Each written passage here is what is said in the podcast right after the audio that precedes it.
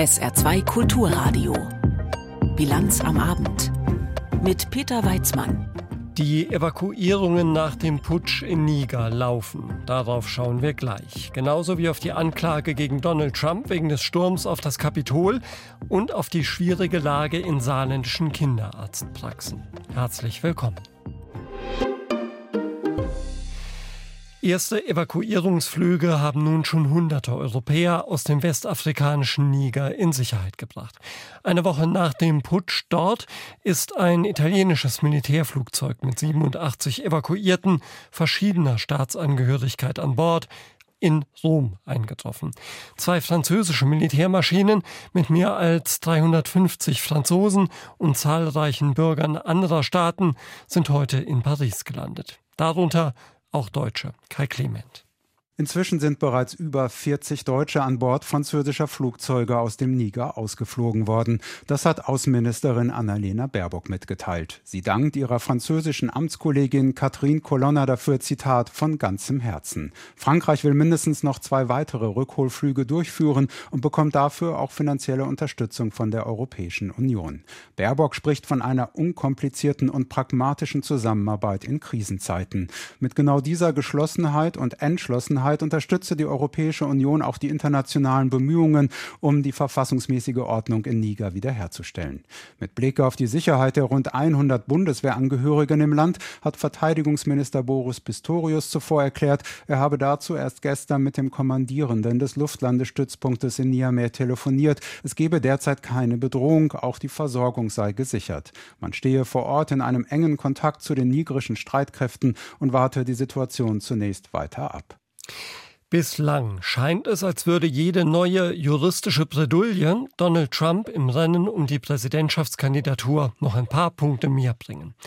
In New York steht Trump ja wegen einer Schweigegeldzahlung an eine Pornodarstellerin vor der Präsidentschaftswahl 2016 vor Gericht. Angeklagt wurde er auch wegen des illegalen Aufbewahrens geheimer Unterlagen in seinem Anwesen in Florida. Und die Staatsanwaltschaft in Georgia prüft, ob Trump versucht hat, das Wahlergebnis der Präsidentschaftswahl 2020 in dem Bundesstaat zu beeinflussen. Anklage erhoben wurde nun in ähnlichem Zusammenhang, nämlich wegen der Erstürmung des Kapitols nach der letzten Wahl. Mehr als drei Jahre danach werden Trump vier Anklagepunkte zur Last gelegt. Für zwei davon drohen Gefängnisstrafen von bis zu 20 Jahren. Ralf Borchert aus Washington. Eine solche Anklage, so schwerwiegende Vorwürfe gegen einen ehemaligen Präsidenten hat es noch nie gegeben in der Geschichte der USA. Donald Trump ist der Verschwörung gegen das eigene Land angeklagt. Er habe versucht, den Wählerinnen und Wählern ihr Wahlrecht zu entziehen und ein offizielles Verfahren zu behindern, heißt es in der Anklageschrift. Der vom US-Justizministerium eingesetzte Sonderermittler Jack Smith formuliert es so: The attack on our nation's capital on January 6, 2021 was an unprecedented assault on the seat of American democracy. Der Sturm auf das Kapitol am 6. Januar 2021 war ein beispielloser Angriff auf den Sitz der amerikanischen Demokratie, angefacht durch Lügen. Diese Lügen werden in der Anklage Donald Trump zugeschrieben und sechs weiteren Angeklagten aus Trumps Umfeld, die namentlich nicht genannt sind. Donald Trump hatte nach seiner Wahlniederlage gegen Joe Biden im November 2020 behauptet, der Sieg sei ihm durch Wahlbetrug gestohlen worden. Trump behauptet das bis heute. Die Reaktionen auf die neue, insgesamt dritte strafrechtliche Anklage gegen Trump könnten unterschiedlicher nicht sein. Demokratische Abgeordnete und Senatoren begrüßen den Schritt. Es ist eine umfassende und kraftvolle Anklage, so Dan Goldman, demokratischer Abgeordneter aus New York. Die Anklage beschreibt eine Abfolge eskalierender, sich vom Legalen ins Illegale entwickelnder Versuche, das Wahlergebnis zu kippen und sich selbst als unrechtmäßiger Präsident der Vereinigten Staaten zu installieren. Uh, Ganz anders die Reaktion bei den Republikanern. Donald Trump selbst beschreibt die Anklage in seinem Online-Netzwerk Truth Social in wüster Sprache als politisch motiviert und als Versuch von Präsident Joe Biden, ihn auf dem Weg zur nächsten Präsidentschaftskandidatur zu stoppen. Trumps Anwalt John Lauro argumentiert in die gleiche Richtung und bezieht sich im Fernsehsender NBC auf das Recht zur freien Meinungsäußerung, das in der US-Verfassung garantiert ist. Dies ist das erste Mal, dass der erste Verfassungszusatz kriminalisiert wird. Es ist das erste Mal, dass ein amtierender Präsident einen politischen Konkurrenten auf dieser Grundlage angreift und es kriminalisiert, wenn jemand frei seine Meinung äußert. Was Präsident Trump in der Präsidentschaftswahl von 2020 erkannt hat, waren all diese Unregelmäßigkeiten, die vorgekommen sind. Tatsächlich gibt es für solche Unregelmäßigkeiten keinerlei Beleg. Doch auch die Trump-Anhänger folgen dieser Argumentation bisher unbeirrt, sagt Sarah Longwell, Beraterin der Republikaner im Radiosender NPR. His challengers auch Trumps innerparteiliche Herausforderer, einschließlich Ron DeSantis, haben sich mehrheitlich entschieden, Trump mit den gleichen Argumenten zu verteidigen. So machen sie sich zu Unterstützern Trumps. Niemand bei den Republikanern hat bisher eine Lösung gefunden, wie man gegen Trump vorgehen kann, ohne seine Anhänger zu verprellen. Bereits morgen soll Trump vor Gericht erscheinen. Noch ist allerdings unklar, ob er persönlich nach Washington, D.C. kommt oder ob das Gericht auch eine Stellungnahme Trumps per Videoschalte zulässt. Ralf Borchardt war das aus Washington. Seien es Donald Trump, Marine Le Pen oder Viktor Orban. Ins feste Repertoire des Populismus gehört unter anderem, sich selbst als Kämpfer für die einfachen, in Anführungszeichen normalen Leute darzustellen, angeblich anders als andere Politiker, die dann als die da oben oder gar als Feinde des Volkes tituliert werden. Auch mit dieser Methode hat es Giorgia Meloni ins Amt der italienischen Ministerpräsidentin geschafft. Und wie auch da manch anderes populistische Vorbild, fällt sie nun nicht durch sonderlich soziale Politik auf. In Italien herrscht derzeit helle Aufregung, weil die Regierung fast 170.000 Menschen ab heute die Sozialhilfe streicht. Jörg Seiselberg. Sie sind wütend und das haben sie heute in Neapel auch lautstark kundgetan. Mehrere hundert Menschen zogen am Mittag auf die zentrale Piazza del Plebiscito aus Protest gegen die Abschaffung der Sozialhilfe durch die Regierung Meloni. Der 53 Jahre alte Antonio gehört zu denen, die ab sofort kein Geld mehr bekommen. Ich möchte wissen, wie ein Christenmensch jetzt seinen Kindern zu essen geben soll. Ich zahle 400 Euro Miete, dazu die ganzen Nebenkosten. Und jetzt gibt es die Sozialhilfe nicht mehr. Was soll ich machen? Antonio ist wie 20 Prozent der Menschen in Neapel arbeitslos und lebt bislang von der Sozialhilfe. Ähnlich geht es seinem Bekannten Luigi. Auch er ist seit Jahren ohne festen Job und auf Sozialhilfe angewiesen. Ohne dieses Geld habe ich Probleme, Strom und Gas und alles andere zu bezahlen. Wir haben das Recht auf ein Minimum, um irgendwie über die Runden zu kommen. Wir leben in einer Welt, wo es für uns nur ums Überleben geht. Bislang haben insgesamt 1,1 Millionen Menschen in Italien Sozialhilfe bekommen. Plus Kinder und Ehepartner profitierten circa zweieinhalb Millionen Personen, rechnet die Auszahlen der Rentenanstalt IMS vor. Die Regierung Giorgia Melonis hatte im Dezember beschlossen, die Sozialhilfe bis Ende 2023 zu streichen. Jetzt, Anfang August, tritt die Maßnahme in Kraft. Für die ersten 169.000 Haushalte ist die Unterstützung weggefallen. Mitgeteilt wurde dies den Empfängerinnen und Empfängern per schlichter SMS-Nachricht. Aufwind angesichts der Proteste gegen das Ende der Sozialhilfe verspürt Italien seit Monaten schwächelnde Opposition. Giuseppe Conte, Chef der linken Fünf-Sterne-Bewegung, attackiert Meloni und ihre Verbündeten. Die Entscheidung der Regierung, die Unterstützung zu beenden für den Teil der Bevölkerung, der die größten Schwierigkeiten hat, provoziert ein soziales Desaster. Dies ist ein Krieg, ein Kampf gegen die Armen und nicht gegen die Armut. Unter Conte als Ministerpräsident war die Unterstützung 2019 eingeführt worden. Offiziell heißt sie Reddito di Cittadinanza, wörtlich übersetzt Bürgergeld. Faktisch aber ist es eine Sozialhilfe, die Bezieherinnen und Bezieher müssen ihre Bedürftigkeit nachweisen. Der Höchstsatz des Reddito beträgt 780 Euro im Monat. Die meisten, die diese Sozialhilfe beziehen, leben im ärmeren Süditalien. Vor allem dort sind in diesen Tagen Menschen zu häufig spontanen Protesten auf die Straße gegangen, nicht nur in Neapel. Giorgia Meloni und andere Politiker der Rechten hatten bereits im Wahlkampf angekündigt, die Sozialhilfe abschaffen zu wollen. Begründung, die Sozialhilfe sei ein Anreiz, nicht zu arbeiten. Zu den aktuellen Protesten hat sich Meloni noch nicht geäußert. Einer der Fraktionschefs ihrer Koalition dagegen, Riccardo Molinari von der Lega, verteidigt das Ende der Sozialhilfe. Das Bürgergeld hat nicht funktioniert als Mittel, um Menschen in Arbeit zu bringen. Deswegen ist es von uns überarbeitet worden. Anstelle der bisherigen Sozialhilfe führt die Regierung Meloni eine sogenannte Eingliederungsbeihilfe von maximal 500 Euro ein.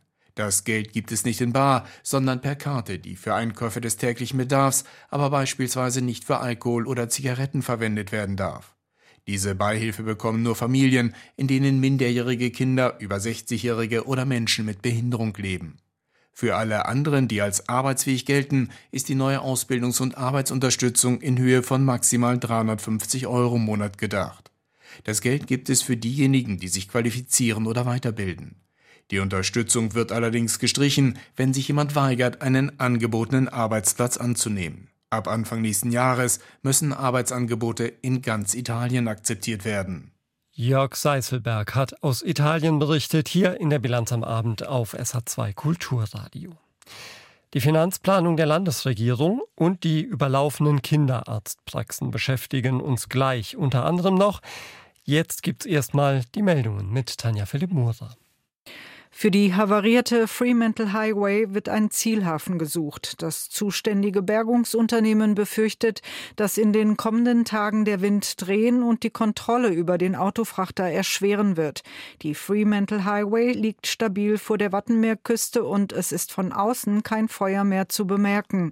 Noch haben die niederländischen Behörden nicht entschieden, in welchen Hafen sie geschleppt werden soll. Das niederländische Emshaven sei die beste Option, die notwendigen Risiken Risikoanalysen seien aber noch nicht abgeschlossen, erklärte ein Sprecher der zuständigen Hafenverwaltung. Der Autozulieferer ZF hat Umsatz und Gewinn im ersten Halbjahr deutlich gesteigert.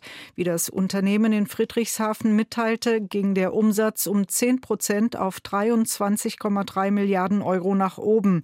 Der Gewinn vor Steuern sogar um mehr als ein Zehntel auf 941 Millionen Euro. ZF kündigte an, weiter in ertragsstarke und zukunftsweisende Technologien zu investieren.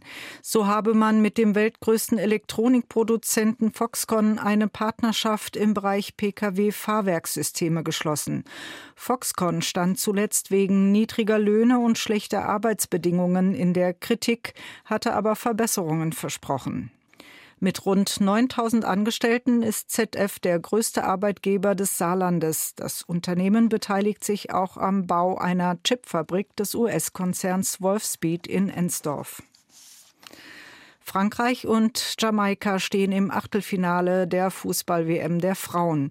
Die Französinnen sicherten sich den Sieg in der Gruppenphase F mit einem 6 zu 3 Sieg gegen Panama. Jamaika ist nach einem 0 zu 0 Unentschieden überraschend Gruppenzweiter. In der Gruppe G waren zuvor bereits Schweden und Südafrika ins Achtelfinale eingezogen. Die deutschen Fußballerinnen bestreiten morgen ihr letztes Spiel in der Gruppe H gegen Südkorea. Die Landesregierung ist gerade dabei, die Planungen für den Landeshaushalt in den kommenden beiden Jahren festzuziehen. Aber als sie unlängst die Eckdaten für diesen Doppelhaushalt vorgestellt hat, war noch vieles recht vage. Nur dass die Lage angespannt ist, das haben Ministerpräsidentin Rehlinger und Finanzminister von Weizsäcker immer wieder betont. Eines steht deshalb fest, die Ministerien müssen sparen. Langfristig könnte dabei auch eine große Verwaltungsreform helfen, die die Landesregierung plant. Das hat heute der Finanzminister angekündigt. Janek Böffel. Beim ersten Hören klang es ja gut. Der Haushalt des Saarlandes erwächst und zwar kräftig. Erst im kommenden Jahr auf 5,7 Milliarden Euro und dann 2025 sogar auf 5,9 Milliarden Euro. Doch während die Inflation zwar einerseits für diese steigenden Einnahmen sorgt, sorgt die auf der anderen Seite auch für steigende Kosten, sagt Finanzminister Jakob von Weizsäcker. Und das ist der Grund dafür, dass wir im Doppelhaushalt 24-25 einen Haushalt der Konsolidierung und Priorisierung benötigen. Und so elegant Konsolidierung und Priorisierung klingen mag, übersetzt heißt das doch nichts anderes als, die Ministerien müssen sparen. Denn an vielen Projekten will die Landesregierung festhalten. So steht schon fest, dass 160 Lehrerinnen und Lehrer eingestellt werden, was rund 10 Millionen Euro jedes Jahr kosten wird. Und dass die Investitionshilfen für die Krankenhäuser um 50 Millionen Euro aufgestockt werden, steht ebenfalls fest. Einige Projekte werden wir kraftvoll unmittelbar angehen können. Andere Projekte werden wir zurückstellen müssen. Welche Projekte in welche Kategorie fallen, das muss sich jetzt herausstellen in der zweiten Phase der Haushaltsaufstellung. Wo genau gespart wird, ist also noch offen. Dafür steht nun fest, wie viel und die Summe hat es in sich. Bis zum fertigen Haushalt müssen die Ministerien noch vorliegen, wie sie 2024 80 Millionen Euro weniger ausgeben und 2025 sogar 100 Millionen Euro weniger. Es dürfte ein Kraftakt werden. Nur noch, wie unlängst bekannt wurde, 100 statt der im Wahlkampf versprochenen 150 Kommissaranwärter einzustellen, wird längst nicht reichen. Wenn wir an der einen Stelle sagen, wir schaffen 160 neue Stellen für Lehrerinnen und Lehrer, wir stellen sicher, dass in der Polizei die Polizistinnen und Polizisten, die bei uns ausgebildet werden, dann auch übernommen werden können, dann muss in den einzelnen Einzelplänen geschaut werden, wo gibt es auch das Potenzial, das eine oder andere im Sinne einer Konsolidierung einzusparen. Doch mittelfristig wird möglicherweise eine neue Frage in den Fokus rücken. Nicht die Frage nach der Stellenzahl im Haushaltsplan der Landesregierung, also einem Großteil der öffentlichen Verwaltung, sondern die Frage danach, wie diese Stellen überhaupt zu besetzen sind. Der Fachkräftemangel, es ist längst nicht mehr nur hinter vorgehaltener Hand zu hören, er ist auch hier spürbar und kleiner wird er kaum werden. Deshalb sollen die Ministerien bis zum kommenden Sommer ein sogenanntes Modernisierungspaket für die Verwaltung erarbeiten. Das Ziel, einerseits durch Digitalisierung vieles bürgerfreundlicher machen, aber mittelfristig auch Stellen einzusparen, die vielleicht ohnehin nicht mehr besetzt werden können, so Finanzminister von Weizsäcker. Tatsächlich ist es so, dass die Digitalisierung und die Modernisierung auch dazu beitragen kann, dass wir die vorhandene Arbeit mit weniger Leuten machen können. Das Potenzial durch die Digitalisierung ist auch mit dem Fachkräftemangel, der mit Macht auf uns zukommt, dann besser umgehen zu können. Bisher gibt es allerdings nur den grundsätzlichen Plan von Finanzministerium und Staatskanzlei. Wie genau Prozesse modernisiert werden können, das sollen die Ministerien bis kommenden Sommer vorlegen. Aber erst einmal müssen die Ministerien bis Oktober Geld einsparen, und zwar kräftig. Wenn das eigene Kind krank ist, etwa plötzlich Fieber bekommt, will man natürlich schnell Hilfe. Und auch für die verschiedenen Vorsorgeuntersuchungen brauchen Eltern eine Kinderarztpraxis. Aber in vielen Regionen fehlen Kinderärzte, auch im Saarland.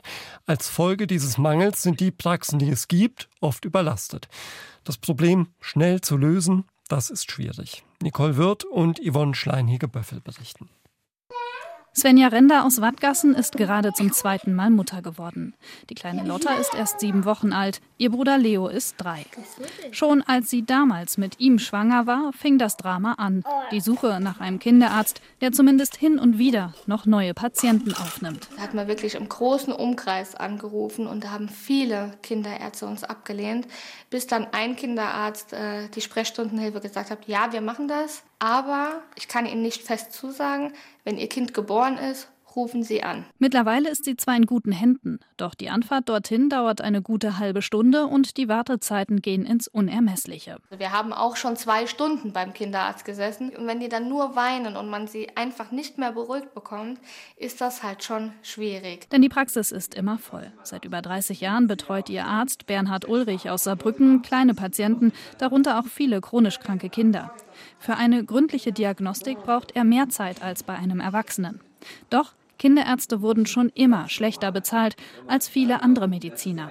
Gleichzeitig sind die Kosten in den letzten Jahren gewaltig gestiegen. Bernhard Ulrich muss täglich mehr als zehn Anfragen von Familien ablehnen. Von Verzweiflung bis Drohung hat er schon alles erlebt. Ich gehe davon aus, dass irgendwann Patienten kommen und sagen, wenn ich dir 100 Euro hinlege, nimmst du mein Kind auf. Im Moment würden wir das nicht tun. Aber es kann sein, dass auch wir finanziell an eine Grenze kommen, wo wir sagen, ja, ich kann nicht anders, dann nehme ich die 100 Euro. Berufsverbände sehen das schon gar nicht mehr als Zukunftsszenario. Soziale Ungerechtigkeiten in der kindermedizinischen Betreuung sind für sie schon heute ersichtlich, sagt Tanja Brunnert vom Bundesverband der Kinder- und Jugendärzte. Es gibt Familien, die haben einfach viel mehr Ressourcen, sich um eine kinderärztliche Betreuung zu bemühen. Die haben einfach auch bessere Möglichkeiten, auch längere Wege in Kauf zu nehmen. Die sind motorisiert, was andere nicht sind. Die Probleme werden sich in den kommenden Jahren noch dramatisch zuspitzen. Es werden viele von uns in Rente Rente gehen. Wenn die Babyboomer durch sind, haben wir ein Nachwuchsproblem. Das hat man überhaupt nicht ernst genommen nicht? und hat das in den letzten Jahren die vergangenen GesundheitsministerInnen völlig verpennt. Bernhard Ulrichs Tochter arbeitet in der Saarbrücker Praxis mit. Sie ist ebenfalls Kinderärztin und zusätzlich auf Nervenerkrankungen spezialisiert.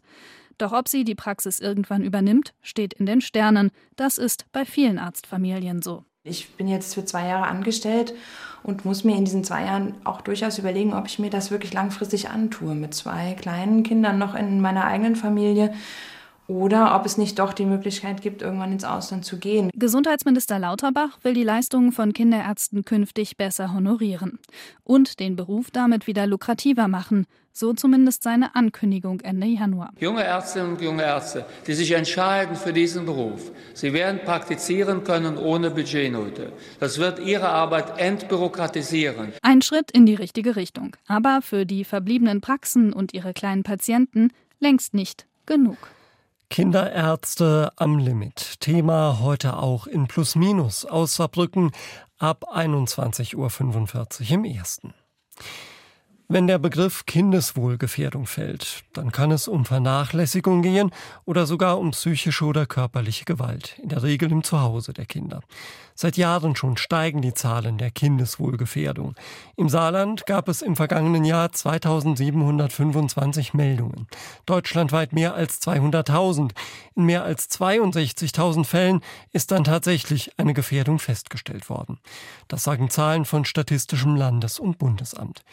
Heiko Blut, den Leiter des Kinderschutzteams im Regionalverband Saarbrücken, haben wir im SR Hörfunk heute Nachmittag nach möglichen Ursachen der steigenden Zahlen gefragt. Immer mehr Menschen leben aktuell bei unseren gesellschaftspolitischen Themen am finanziellen Minimum. Das führt gerade in Familien mit weniger Geld zu weiteren Belastungsfaktoren im Alltag und auch dadurch können Kindeswohlgefährdungen entstehen, beispielsweise durch eine Unterversorgung oder im schlimmsten Fall durch eine Vernachlässigung. Heiko Blut hat auch erklärt, wie das Jugendamt vorgeht. Wenn dem Jugendamt Hinweise über eine mögliche Kindeswohlgefährdung bekannt werden, dann haben wir das unter Einbezug mehrerer Fachkräfte zu prüfen. Entscheiden dann, wie akut könnte mit den vorliegenden Daten die mögliche Kindeswohlgefährdung sein und das bestimmt dann unser Handlungsfenster. Also ich nehme aber gerne überspitzt. Das Kind, das am Balkon hängt, das hat sicherlich dringenden Handlungsbedarf. Das sollten wir sofort fahren. Ein Kind, das nicht regelmäßig gefördert wird in der Schule oder das äh, mehrere Fehltage in der Schule hat, da hat man sicherlich etwas mehr Zeit. Zur Inobhutnahme von Kindern kommt es dann aber nur in ganz bestimmten Fällen. In dem Moment, wo ich ein Kind in Obhut nehme, verfüge ich auch über diesen Zeitraum über die komplette elterliche Sorge. Das wäre nur dann gegeben, wenn eine akute Gefahr für das geistige, körperliche oder seelische Wohl eines Kindes besteht und die Eltern momentan nicht willens oder in der Lage sind, dieser Gefährdung zu begegnen. Heiko Blut, der Leiter des Kinderschutzteams des Regionalverbands Saarbrücken, zu den steigenden Zahlen von Kindeswohlgefährdungen. Dem nationalsozialistischen Rassenwahn sind bis zu 500.000 Sinti und Roma zum Opfer gefallen. Sie wurden in Gaskammern oder bei Massenerschießungen systematisch ermordet. Anzuerkennen, dass es sich auch dabei um einen Völkermord gehandelt hat, dafür hat die Bundesrepublik lange gebraucht. Erst 1982 war es soweit durch den damaligen Bundeskanzler Helmut Schmidt. Seit 2015 gibt es europaweit am heutigen 2. August einen Gedenktag für die Opfer mit zahlreichen Veranstaltungen. In Saarbrücken hat man in einem Hotel nahe des ehemaligen Gestapo-Lagers auf der Goldenen Brem an die Ermordeten erinnert. Thomas Gerber. Bereits im Mai 1944 hatte die SS versucht, im KZ Auschwitz den Abschnitt B2E, das sogenannte Zigeunerlager, zu räumen. Mehr Platz war benötigt worden.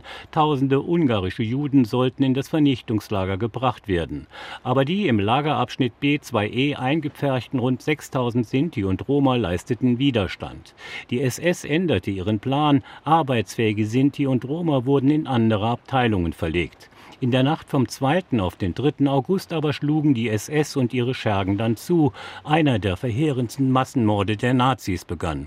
4000 Sinti und Roma, meist Kinder, Frauen und Kranke, starben in den Gaskammern von Auschwitz einen grausamen Tod. Mein Vater haben sie 42 von der Biene runtergeholt von Breslau. Er war Kapellmeister und nach Auschwitz gebracht. Anschließend, späterhin kam seine alte Mutter mit neun Enkelkindern und Schwiegertochter nach Auschwitz. Die sind dort vergast worden. Und mein Vater hat müssen vor der Gaskammer Musik machen laute Musik. Viktor ist Jahrgang 1938, war damals also sechs Jahre alt. Mit seiner Mutter und seinen Geschwistern erlebte er in der Nazizeit die reinste Odyssee. Von Tschechien über Polen und Österreich ging es in die Schweiz, von dort wieder zurück nach Österreich, wo sie von den Amerikanern dann befreit wurden. Sie hatten in der Rüstungsindustrie arbeiten müssen. Nach dem Krieg landete Viktor dann im Saarland, lebt seither im Saarpfalzkreis, bezieht eine kleine Rente, wohnt bei seinem Sohn. Viktor sagt zwar, Gott sei Dank sei er im Saarland gelandet, da die Menschen hier offener seien, aber seinen Familiennamen will er im Radio dann doch nicht hören. Ich habe Nachbarn, die sind mir nicht gut gesinnt. Und wenn die merken, dass ich ein Zinto bin, bin ich unten durch. Dennoch immer gäbe es auch fast 80 Jahre danach Diskriminierung. So wie die Leute merken, dass ich ein Zinto bin, die gehen von uns weg. Sagen sie, mit die Leuten wollen wir mit nichts zu tun haben. Ja, aus was von Grund? Ja angeblich die Zigeuner klauen, die klauen euch die Hemden von der Hose runter. Da habe ich gesagt, das ist doch ein großer Schwindel. Ja, dann noch eins. Die Zigeuner brauchen keine Steuern bezahlen. Es ist alles frei. Sie kriegen viel Geld vom Staat. Das ist doch ein großer Schwindel. Denn Viktor hat sein ganzes Leben gearbeitet. Er hat Stände betrieben auf Jahrmärkten, hat mit Autos gehandelt, hat Musik gemacht. Eigentlich ist er ein lebenslustiger Mensch für seine 84, mehr als rüstig. Heute nun ist internationaler Gedenktag mit einer kleinen Feierstunde auch hier in Saarbrücken. Was empfindet ein Mensch wie Viktor bei einer solchen Zeremonie? Es ist eine traurige Angelegenheit, die Veranstaltung, eine Kranzniederlegung was Menschen mit Menschen gemacht haben, wie bestialisch sie unsere Menschen umgebracht haben. Gut, wir verzeihen, aber dies kann man nicht vergessen. Jetzt ist ja Deutschland, die AfD ist stark geworden. Was denken Sie oder was empfinden Sie, wenn Sie so einen Mann wie Höcke sehen? Wir haben Angst. Thomas Gerber hat vom Gedenken an die im Nationalsozialismus ermordeten Sinti und Roma berichtet. Der Weltjugendtag. Das ist so etwas wie ein katholisches Happening. Alle paar Jahre findet er statt. Dort treffen junge Menschen aufeinander, die unterschiedliche Sprachen sprechen und unterschiedliche Lebensrealitäten haben, auch im Glauben und im kirchlichen Alltag. Seit gestern läuft der Weltjugendtag in Portugals Hauptstadt Lissabon mit Hunderttausenden Teilnehmern und seit heute auch mit dem Oberhaupt der katholischen Kirche. Miriam Staber berichtet. Jubel in Lissabon, als der Papst eintrifft. Zehntausende Menschen stehen am Straßenrand und grüßen Papst Franziskus mit Winken und Fahnen. Dann feierliche Willkommenszeremonie am Nationalpalast von Belém mit Salutschüssen. Nach einem Treffen mit Portugals Staatspräsident Marcelo Rebelo de Sousa und Vertretern von Regierung und Zivilgesellschaft hält Papst Franziskus die erste seiner während des Weltjugendtags insgesamt 20 geplanten Reden. Ich freue mich, in Lissabon zu sein, einer Stadt der Begegnung, die verschiedene Völker und Kulturen umfasst und die in diesen Tagen noch universaler wird. Dann wählt der Papst deutliche Worte, kritisiert die Uneinigkeit, globale Herausforderungen gemeinsam anzugehen. Es scheint, dass die weltweiten Ungerechtigkeiten, die Kriege, die Klima- und Migrationskrisen schneller voranschreiten als die Fähigkeit und oft auch der Wille, diesen Herausforderungen gemeinsam entgegenzutreten. Es sei besorgniserregend, dass an vielen Orten in Europa und im Westen Geld in Waffen investiert werde, statt in die Zukunft von Kindern, so Papst Franziskus in Lissabon. Auch seine Kritik an der Haltung Europas zum russischen Angriffskrieg in der Ukraine macht der 86-Jährige deutlich.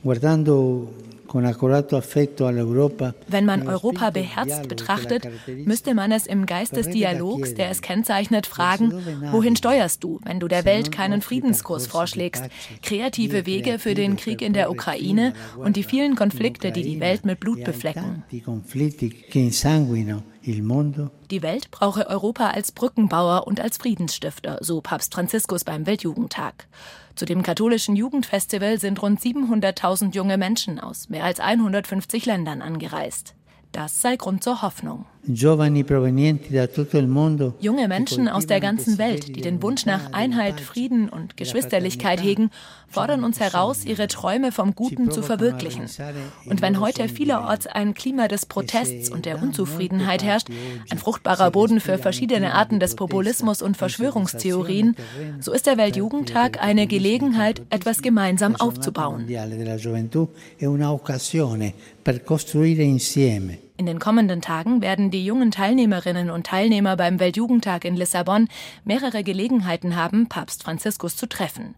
Beispielsweise bei einem Kreuzweg, einem Abendgebet oder der großen Abschlussmesse am Sonntag. Schauen wir noch auf das Wetter im Saarland. Am Abend kann sich ab und an die Sonne zeigen. Schauer und Gewitter kann es aber auch noch geben. Nach Mitternacht wird es wieder häufiger nass. Die Tiefstwerte liegen bei 16 bis 13 Grad. Morgen am Donnerstag weiter oft dicht bewölkt, immer wieder Regen und Höchstwerte von 17 bis 20 Grad. Das war die Bilanz mit Peter Weizmann. Tschüss.